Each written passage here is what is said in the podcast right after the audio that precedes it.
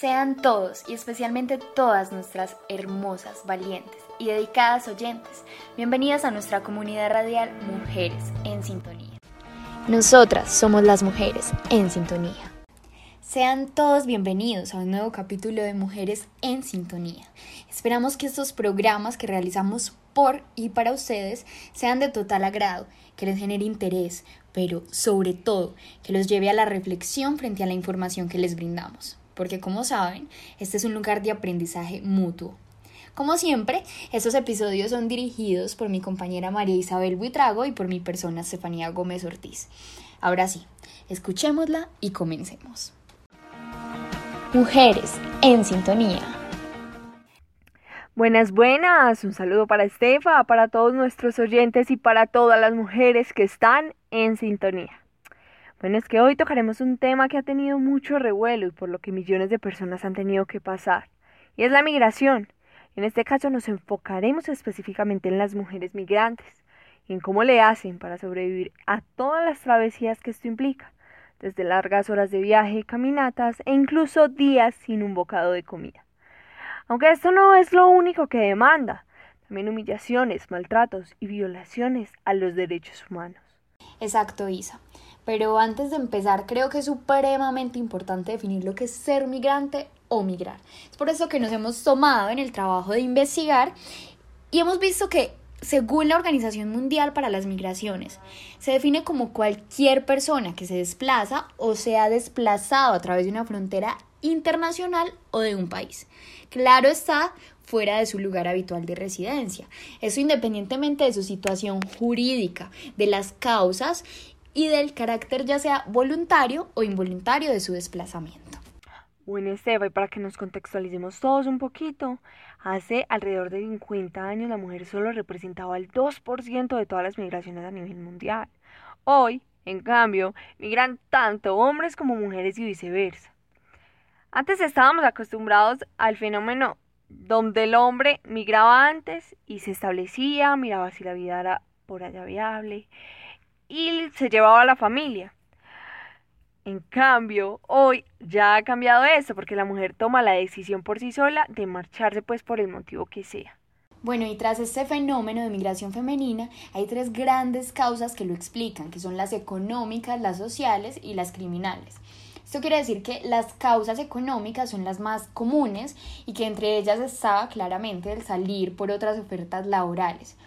Luego vemos las causas sociales, que son la discriminación, la reunificación familiar en el país de destino o la dependencia económica.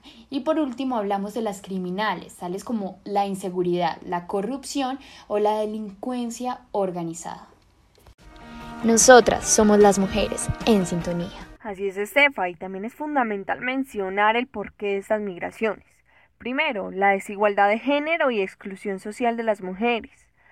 Por otro lado, se da en una de cada dos mujeres, por miedo a perder la vida o sufrir daños físicos y emocionales en sus comunidades de origen. Y tercero, por una mejor calidad de vida. Y aunque todo suene muy bonito, hay millones de retos por los que atravesar y muchas veces no todas las mujeres salen ilesas.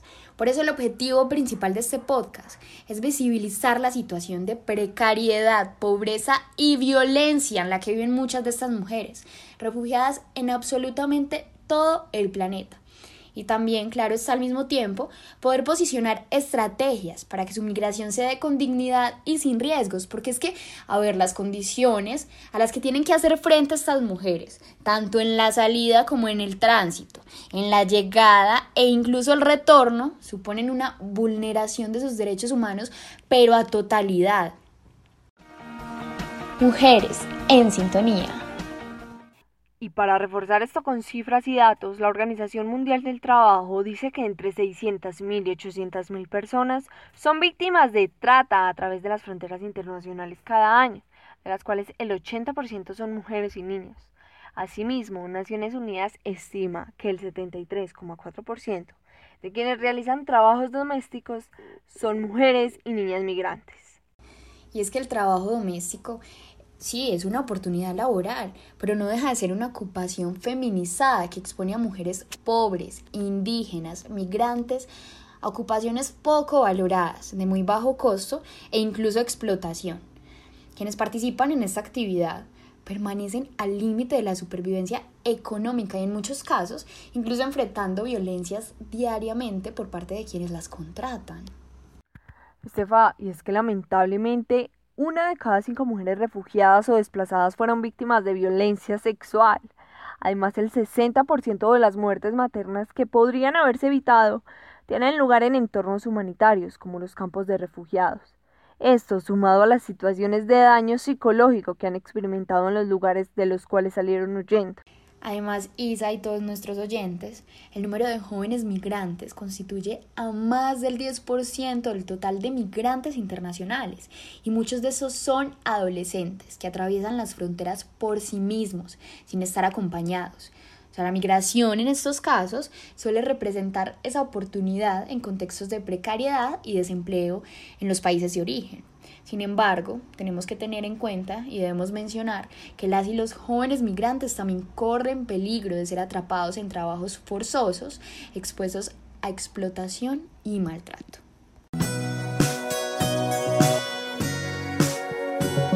La mujer debe ser bonita, la mujer debe ser callada, se mira y se toca y no dice nada. De repente sentí algo, llegó por mi espalda, me sacudió voces fuertes, tan enojadas.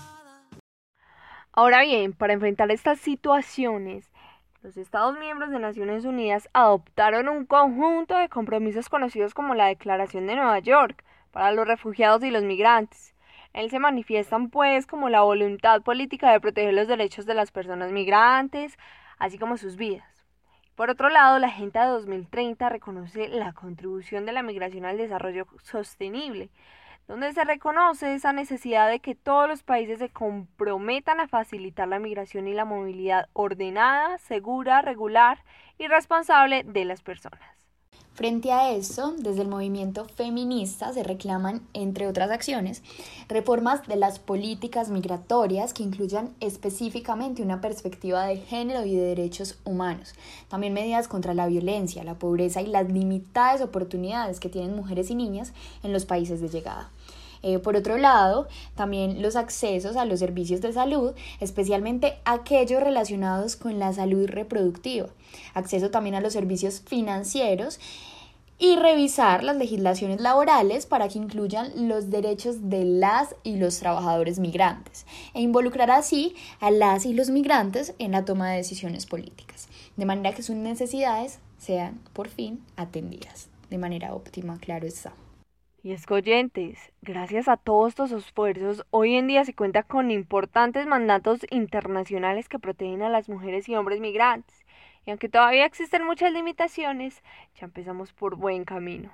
Así es, y además cada mujer tiene una historia por la que inició su viaje hacia otro país o región, y todas ellas suman una amplia gama de experiencias que pueden ayudarnos a seguir empoderando la figura de la mujer y de la niña, y apoyarlos en esa lucha constante por sus derechos. Además, tenemos que decir que todavía hay muchos retos por delante, muchísimos. O sea, tenemos la discriminación por su origen, religión, edad, orientación sexual o sexo y siga contando pero también a su vez la migración femenina tenemos que decir que permite ese acceso a una mejor educación, empleo, vida pública y política.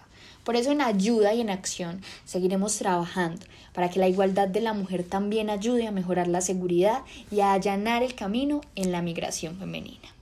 Gracias Estefa por esa reflexión que acabas de darnos. Ahora con esto nos despedimos y esperamos haberlos motivados a crear conciencia en cada uno de ustedes. Los esperamos en la próxima oportunidad. Tengan un feliz día y jamás se despeguen de mujeres en sintonía. Nosotras somos las mujeres en sintonía. Pañuelo en mano para